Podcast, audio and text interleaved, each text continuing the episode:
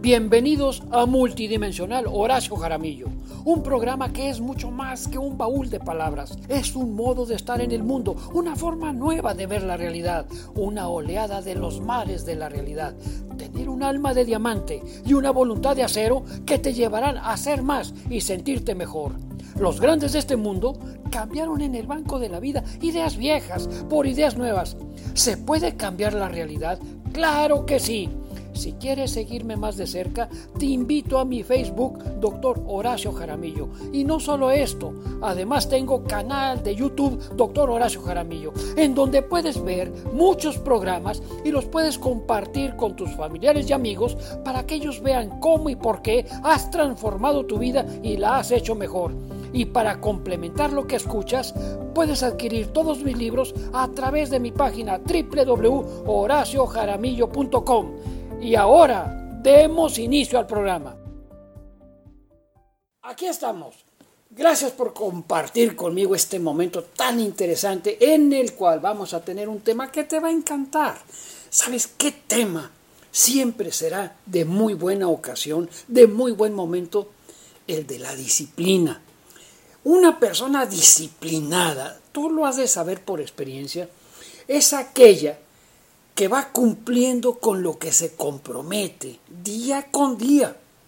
Por eso dicen que una persona autodisciplinada, si la quieres comparar con algo o con alguien, ahí te va.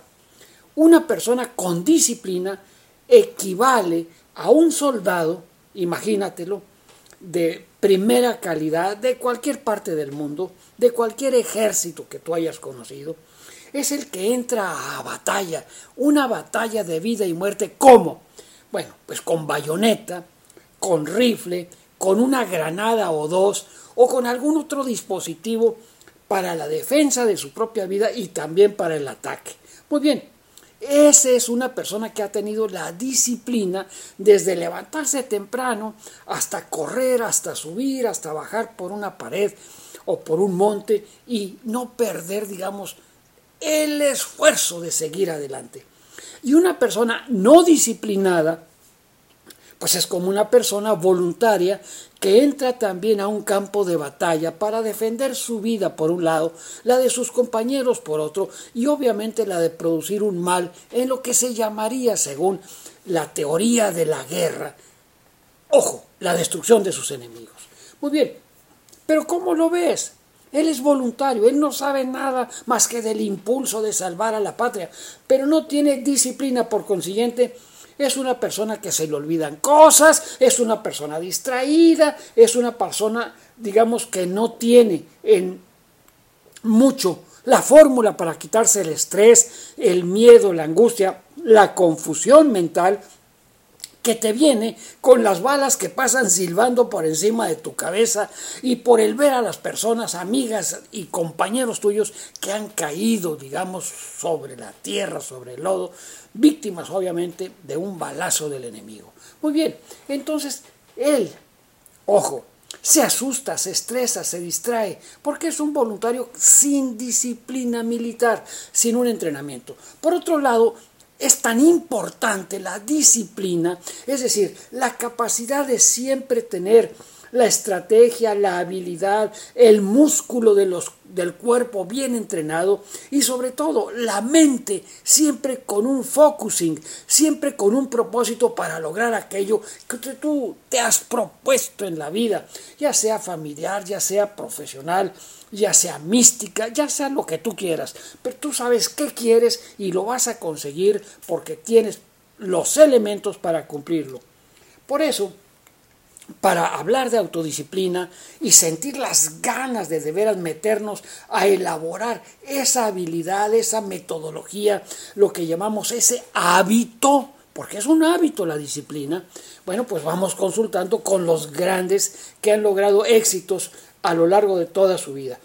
Y entre ellos vamos a encontrar a los corredores, a los deportistas de alto rendimiento, que tú los ves, digamos, cruzando metas, los ves rompiendo récords, corriendo, respirando, digamos, y haciendo que su corazón en alguna forma palpite con toda intensidad.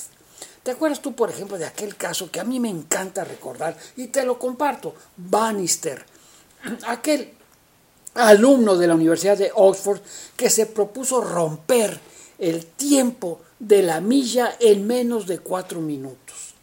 Bueno, pues resulta pues que este hombre cuando lo propuso y sus compañeros se enteraron, sus maestros, la prensa, digamos, londinense de todo Nueva Inglaterra y del mundo, dijeron, oye, ¿cómo vas a conseguir romper el récord de la milla y lograr que la corres en menos de cuatro minutos?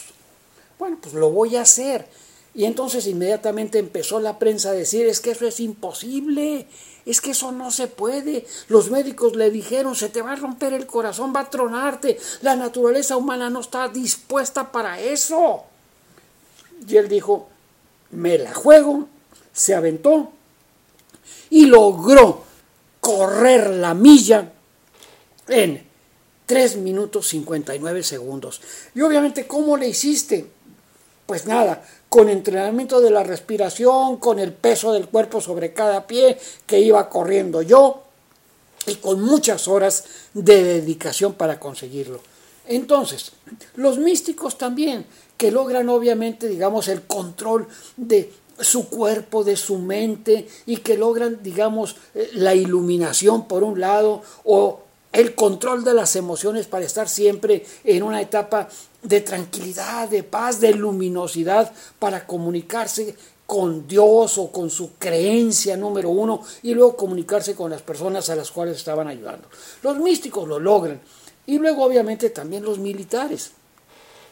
Por eso, el día de hoy vamos a compartir un poquito más para adelante tres estrategias que son básicas en el entrenamiento de los grandes militares.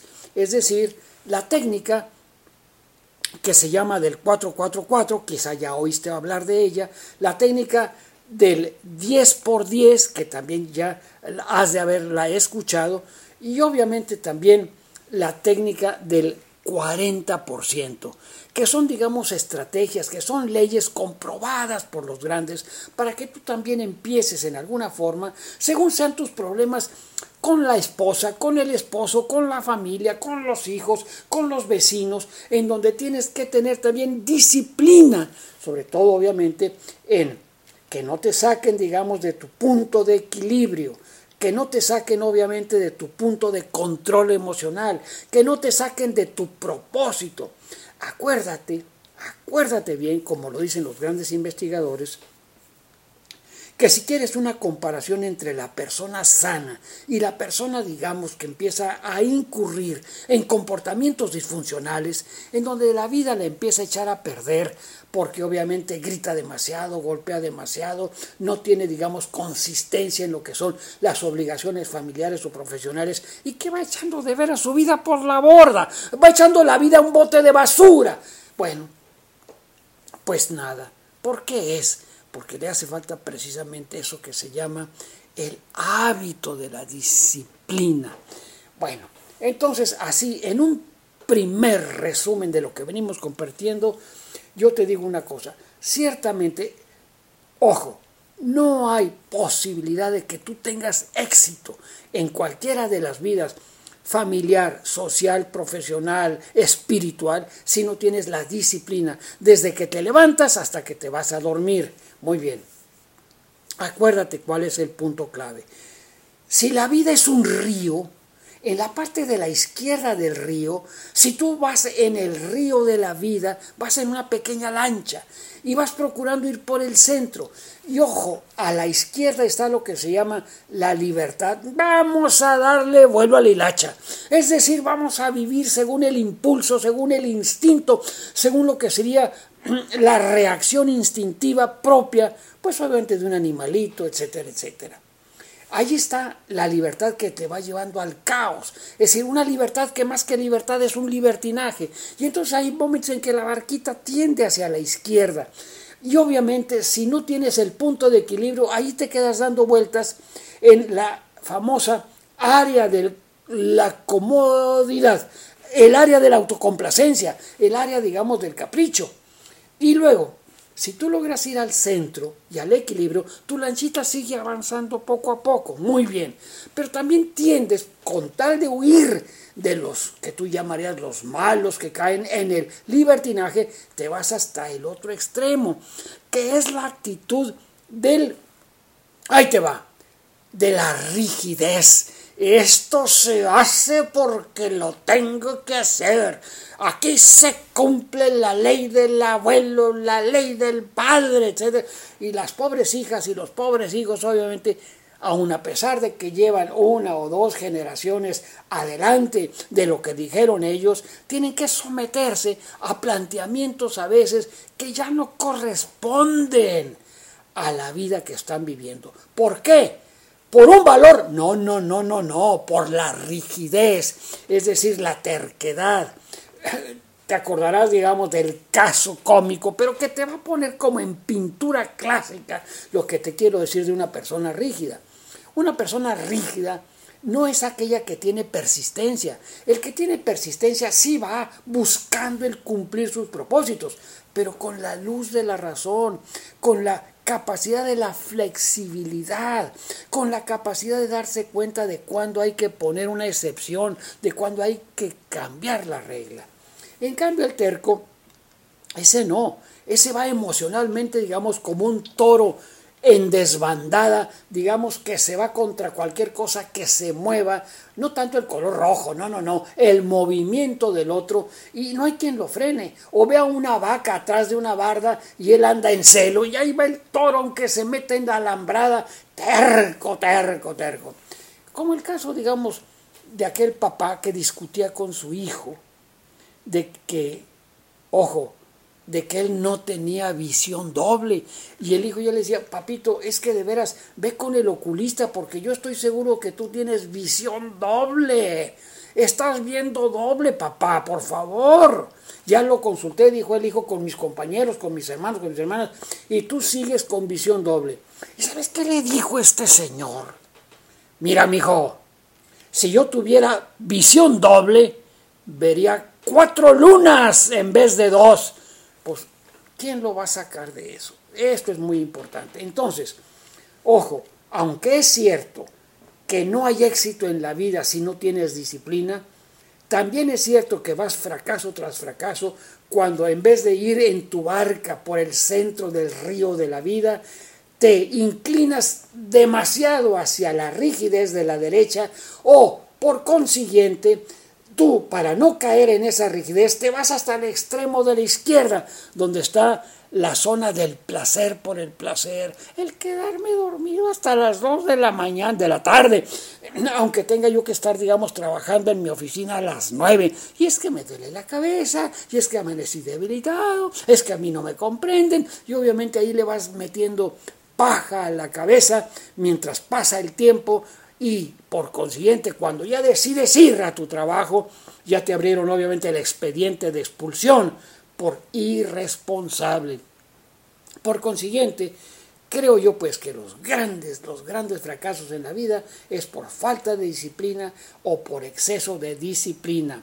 Así pues, ojo, hay que ir teniendo una, una estrategia. Mira, yo te voy a pedir que pienses esto. Cuando yo estaba estudiando mi, doctorado eh, y, mi maestría, los cursos de posgrado, bueno, eh, estudiando, digamos, lo que le llaman terapia familiar, me impresionó mucho, mucho, mucho esto.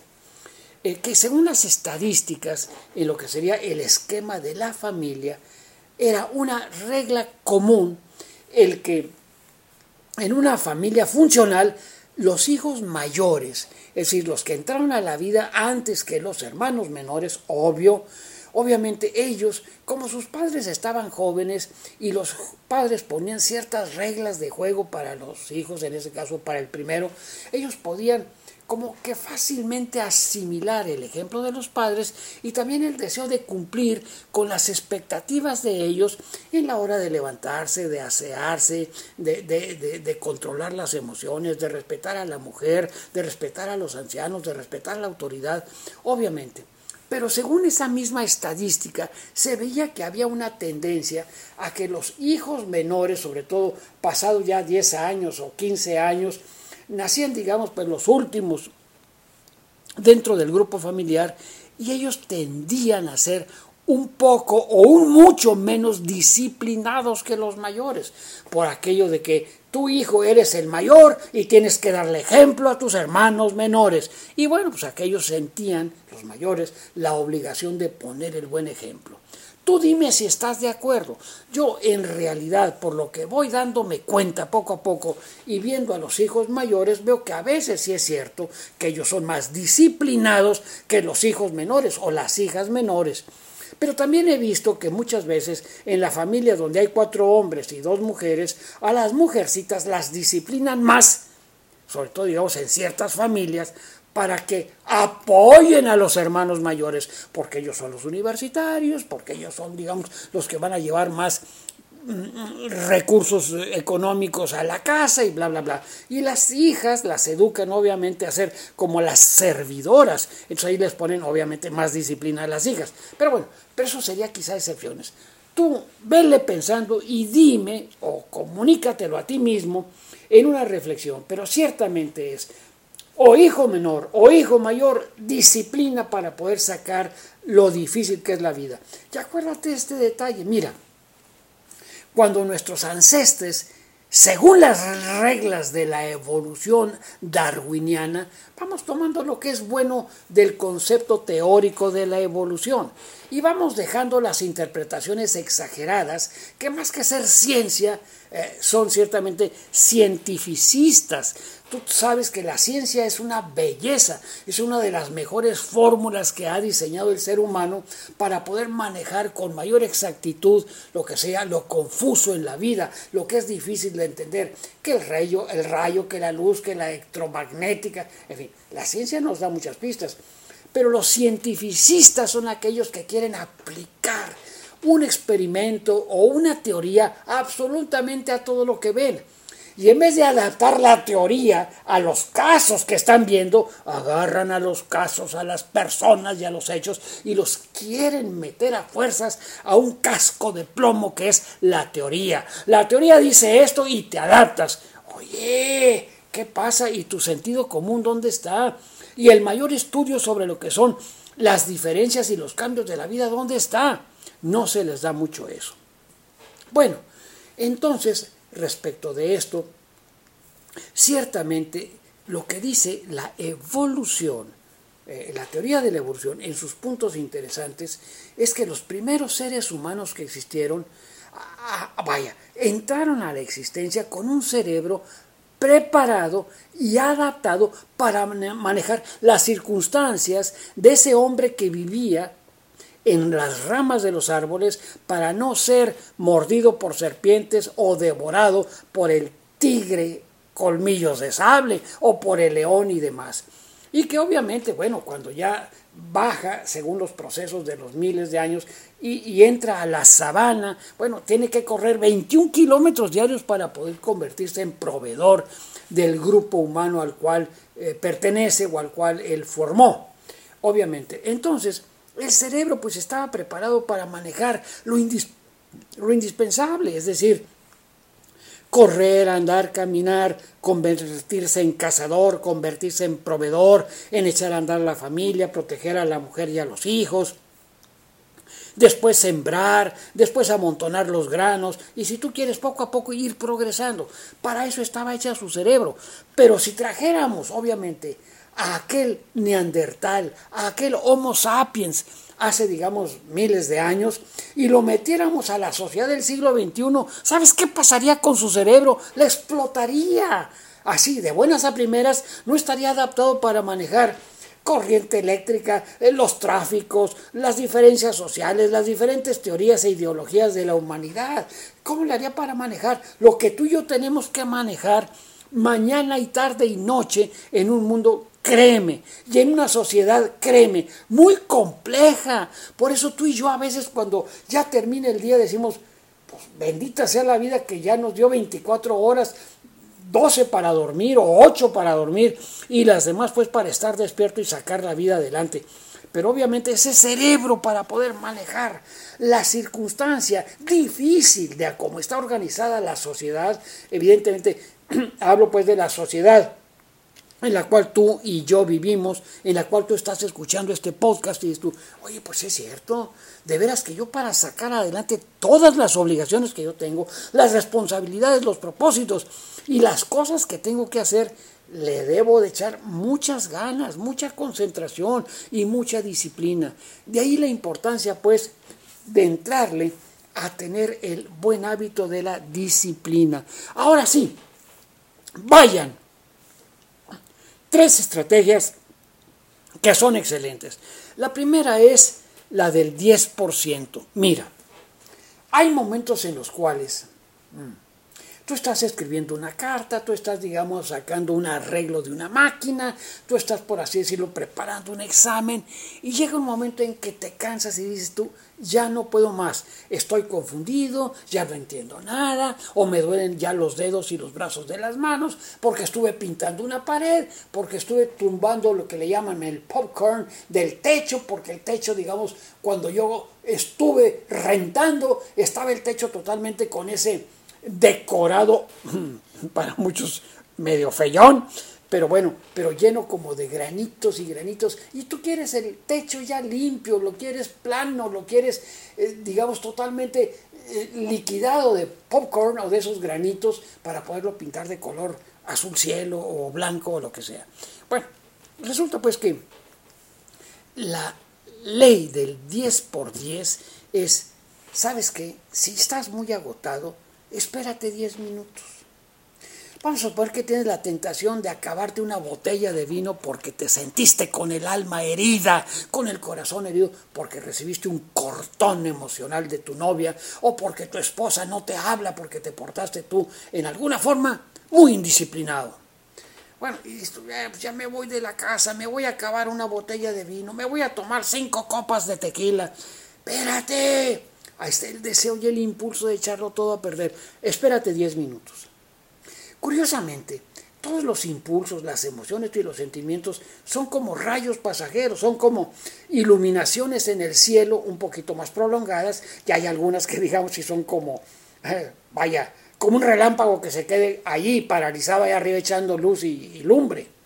Pero por lo general pasan rápido. Si te logras esperar 10 minutos, créeme, ay, la fuerza del impulso y del deseo empieza a estar en paz en tranquilidad. Y si todavía sientes ganas de echarte la copa número 10, o de tomarte toda la botella de vino, o de irte de la casa, digamos, digamos, sin avisarle a la familia donde te fuiste, oye, si ya te esperaste 10 minutos, espérate otros 10. Ya demostraste que sí tienes fuerza y disciplina para 10 minutos, señal, señal, señal que tienes también disciplina para otros 10. Y obviamente cuando terminen los otros 10 dirás tú, oye, ya no tengo el impulso incontrolado de la botella, el impulso incontrolado de la siguiente copa, el impulso incontrolable e incontrolado de irme de la casa, digamos, en noche de juerga eh, eh, y de noche tras noche, para poderme quitar esta molestia que siento porque mi esposa me dijo que era un inútil y un mediocre. Entonces ya en equilibrio, así hablas con tus hijos, ya, de veras, no vas y compras la botella de tequila, vas y hablas con tu esposa, porque ya pasó ese impulso que antes era medio loco. Se llama la ley de 10. Siempre que encuentres tu cabeza confusa, espérate 10 minutos. Siempre que sientas un impulso demoledor, espérate 10 minutos. Y verás qué pasa. Para eso, segunda ley, la ley del 444. Mira, me cortas la cabeza desde la base del cuello bueno, no tanto, pero bueno, si tú digamos inhalas, yo sé que ya lo sabes, pero se te olvida, como se me olvida a mí. Inhalas profundamente, muy profundamente, en una regla de cuatro. Uno, dos, tres, cuatro. Aguantas la respiración. Número cuatro. Una, dos, tres, cuatro. Y exhalas en la regla de cuatro. Uno, despacito, dos, tres, cuatro.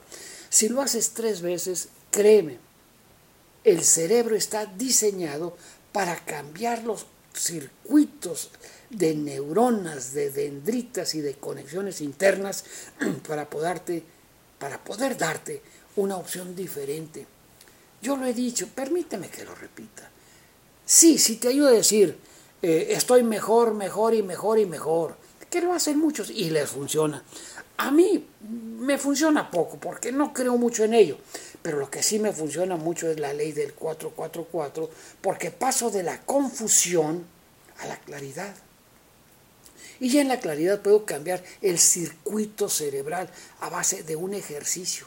Yo lo que hago mucho es, después de que estoy, digamos, desesperado, lo que hago es inhalar y hacer 10 abdominales. Tengo que ir al baño, tengo que ir a tomar agua, tengo que ir a abrir la ventana. Allí hago 10 abdominales. Y créeme que empiezo a entrar en un sanísimo control. Eso es lo que se llama la ley del 10 por 10.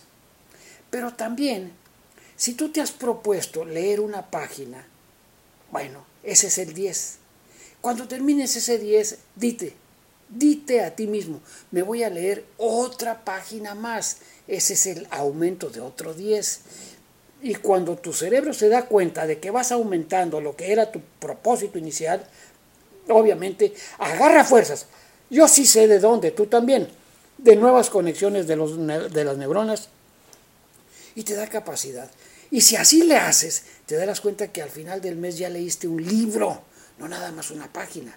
En otras palabras, el cerebro necesita también propósitos que sean muy fuertes grandes para poderte animar al cumplimiento de ellos. Así pues, la ley, ojo, del 4 por 4 por 4, la ley del 10 por 10 y la ley también de una vez que ya no aguantes, interrumpe, descansa 10 minutos y vuelve al siguiente intento. Todo esto sacado, créeme, de lo que han estudiado los especialistas, y yo lo he leído en muchos libros, de veras, no creas que lo leí así rápidamente en una página de periódico, no, no, no, no, no, eso a mí no me gusta, me gusta constatar y comprobar que aquello que digo frente a ti y frente a mí tiene un valor, y lo he sacado, digamos, de los... Ah, eh, deportistas de alto rendimiento. Lo he sacado también del estudio, digamos, de los Navy SEALs. Y lo he sacado también del estudio de los grandes místicos, entre otros una persona que admiro mucho que es Ignacio de Loyola. Entre otros muchos, hay muchos. Bueno, aquí estamos pues con esto que te va a ayudar a una conclusión. Se puede triunfar en la vida teniendo autodisciplina y no hay éxito en la vida si no logro tener yo una verdadera disciplina. Gracias, que te la pases muy bien. Ya nos oiremos en la próxima. Saludos. Horacio.